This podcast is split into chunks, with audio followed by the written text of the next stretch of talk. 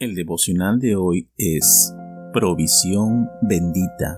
Génesis 2 del 4 al 25.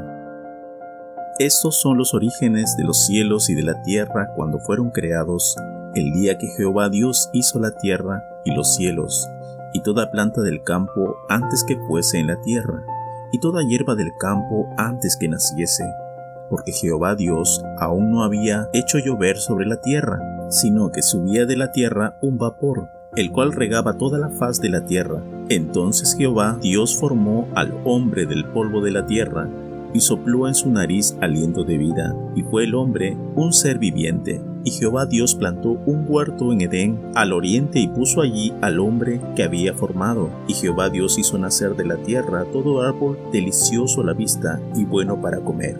También el árbol de la vida, en medio del huerto, y el árbol de la ciencia del bien y del mal, y salía del Edén un río para regar el huerto, y de allí se repartía en cuatro brazos. El nombre de uno era Pisón, este es el que rodea toda la tierra de Ávila, donde hay oro, y el oro de aquella tierra es bueno. Hay allí también de Belio y Ónice. El nombre del segundo río es Guión. Este es el que rodea toda la tierra de Cus, y el nombre del tercer río es Idequel. Este es el que va al oriente de Asiria, y el cuarto río es el Éufrates. Tomó pues Jehová Dios al hombre y lo puso en el huerto del Edén para que lo labrara y lo guardase. Y mandó Jehová Dios al hombre diciendo, De todo árbol del huerto podrás comer, mas del árbol de la ciencia del bien y del mal no comerás, porque el día que de él comieres ciertamente morirás. Y dijo Jehová Dios, no es bueno que el hombre esté solo, le haré ayuda idónea para él. Jehová Dios formó pues de la tierra toda bestia del campo y de ave de los cielos, y la trajo a Adán para que viese cómo las había de llamar. Y todo lo que Adán llamó a los animales vivientes, este es su nombre.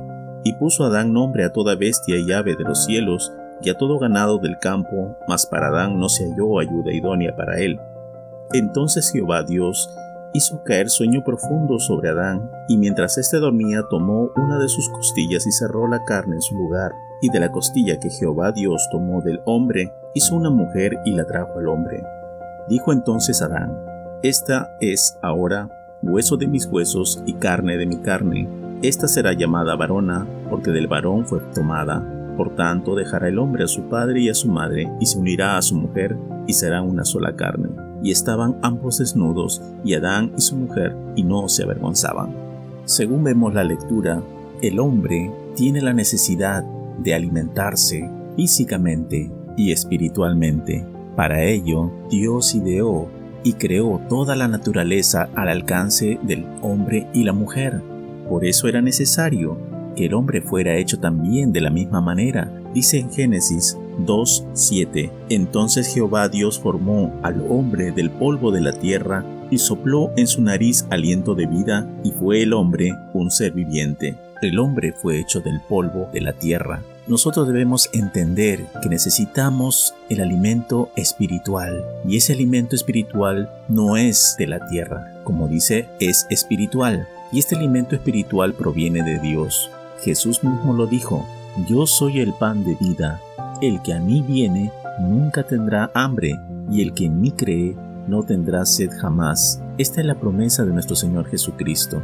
Nosotros debemos entender que Dios nos dio la bendición por medio del trabajo, los alimentos, una compañía para poder vivir en la familia. Es necesario nosotros tener que agradecer a Dios por todas estas bendiciones, ¿Le has dado gracias a Dios por todas estas bendiciones? Entonces es necesario que nosotros podamos dar gracias en oración y reconociendo a Jesús como Señor y Salvador de nuestras vidas. Amén. Amén.